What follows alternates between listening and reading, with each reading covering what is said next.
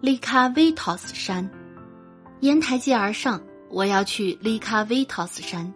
两边基本都是人家，偶有装饰别致的小餐馆、小商店，橘子树闪亮。在小报亭买饮料，拧了半天没有拧开。你能帮我打开吗？我说英语，他不懂，但人类有相同的动作。他打开，交给我，我仰脖一喝，这是什么呀？差点没吐了。问他，他说不清楚。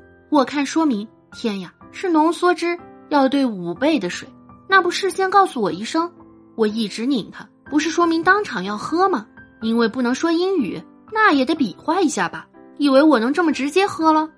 想扔又觉得可惜，懊恼的拎着，生他的气了。去另外的地方买瓶纯净水。多走了一小段路，折回，向左拐，找到乘缆车的地方。希腊的管理不是一流，挤在一起的人有等着买票的，有等着排队打卡进缆车的。打卡机不太好使，有时得尝试另一个。终于不用打卡机了，那女人走出售票小屋。代替打卡机查票，坐到了第一排，是抢来的吗？咱中国人最擅长抢座。后面那组那个小姑娘望着我，羡慕的目光，她多想坐下一班我这个座位呀。在第一排没看到风景，缆车一直在蓝色的大管子里向上攀行，两边有不多的彩色图片。这样的缆车还是头次坐。刚下缆车，便看到一个咖啡馆。在这个可以俯瞰全城的高处，喝喝咖啡还挺惬意的。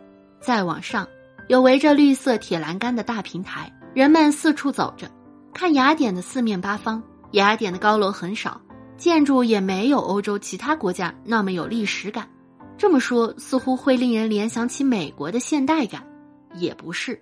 雅典是千篇一律的淡色小板楼，没有丝毫特点。这跟他们的历史有关吧？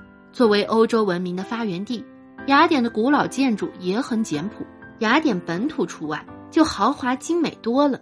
这是我读的欧洲史上写的。可是前几天，我突然从一个老旧的资料上看到这段话，这是有人在公民大会上大声疾呼的：“我们正在把自己的城市变成一个奢侈的女人，为了把她打扮的珠光宝气、花枝招展。”我们不惜动用和建造价值数百万德拉克马的昂贵石料、雕像和神殿。也许每个人眼中的奢侈是不同的。伯里克利时代，民居都是土坯房，赤陶瓦片覆盖着坡式屋顶。伯里克利的家也跟其他人家一样朴实。那我就有一点不清楚了，他那有问题的账目钱都干什么去了？都投到神殿的建筑中吧？我国今天的贪官。不会把贪来的巨资花在公共建筑上吧？山顶的教堂小小的、白白的，里面有不多的几个人，表情寡淡。山顶的餐厅坐满了人，他们透过明亮的巨大玻璃俯瞰着脚下的城市。绿色的栏杆下，仙人掌夹道的小路盘旋而下。雅典的市民在假日和几个朋友爬到山顶喝喝咖啡，吃顿午餐，看着自己居住的地方。还算享受，但对于游客来说乐趣不大。向左边顺着山路去看那个和这个山同名的剧场，想象那是剧场里的一天。那是个崇尚悲剧的时代，每个剧作家都能上演四部作品，但前三部都得是悲剧。今天这个娱乐时代，得是戏剧王阿里斯托芬的天下了。